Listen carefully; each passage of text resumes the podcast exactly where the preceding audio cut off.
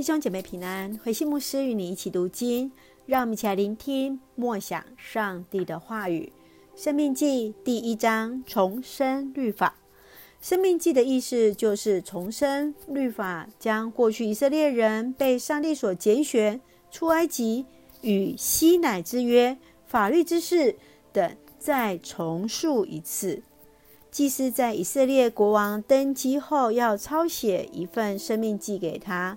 为使国王能够按照上帝的话语来管理国家，最重要的经文，也就是在第六章的第四节到第九节，提醒百姓当以全心、全情、全力爱主你们的上帝。生命记从第一章第六节到第四章的第四十节，是摩西的第一篇讲述。一则是回顾历史，二则是勉励百姓。而在第一章当中，是说明以色列人一路都在上帝的火柱、云柱，以及摩西所拣选的童工团队带领之下，预备进入上帝所赐给他们的应许之地迦南地。让我们一起来看这段经文与默想。请我们先一起来看第十五节，第一章第十五节这样说：“我委派了各支族选出的那些有智慧、有经验的人来管理你们，有的负责管一千人，有的管一百人，有的管五十人，有的管十人。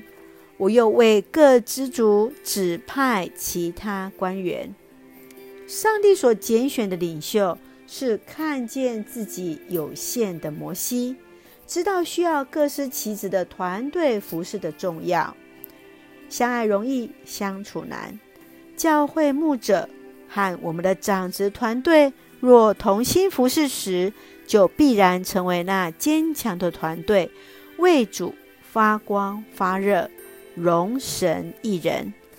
你如何参与教会的服事呢？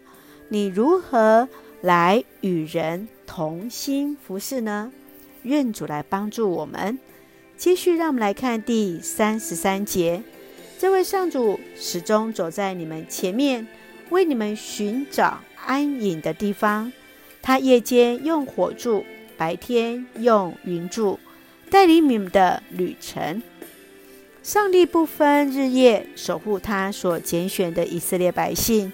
当只看到现实环境，往往踌躇而害怕；若转向坚信上帝，就将看见日夜都有上主的云柱、火柱来引领。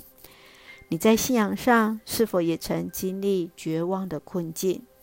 在这过程当中，曾经如何经历上帝的带领呢？愿主恩待带领我们，别忘了，在夜间有火柱，使我们可以很清楚看见他的带领；白天也有云柱，知道他如何与我们同行。愿主恩待，愿主赐福。让我们就用这段经文来做我们的金句：《生命记》第一章第三十三节，这位上主始终走在你们前面，为你们寻找安隐的地方。他夜间用火柱，白天用云柱带领你们的旅程。生命记第一章三十三节。是的，今天我们要说，上帝始终走在我的前面，为我寻找安隐的地方。上帝夜间用火柱，白天用云柱带领我的旅程。我们就用第一人称再次为自己来宣告。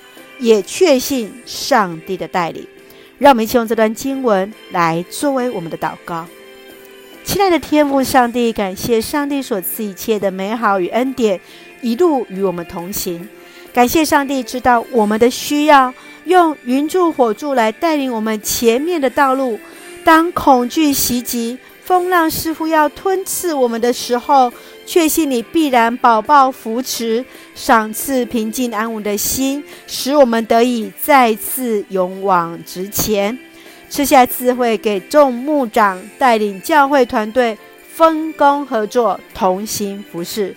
赐下平安喜乐，在我们所爱的教会与弟兄姐妹身体健壮，灵魂兴盛，恩待保守我们所爱的国家台湾，成为上帝恩典的出口。感谢祷告是奉靠主耶稣的圣名求，阿门。弟兄姐妹，愿上帝的平安喜乐与你同在。让我们再一次回到上帝的面前，看见上帝必然带领我们。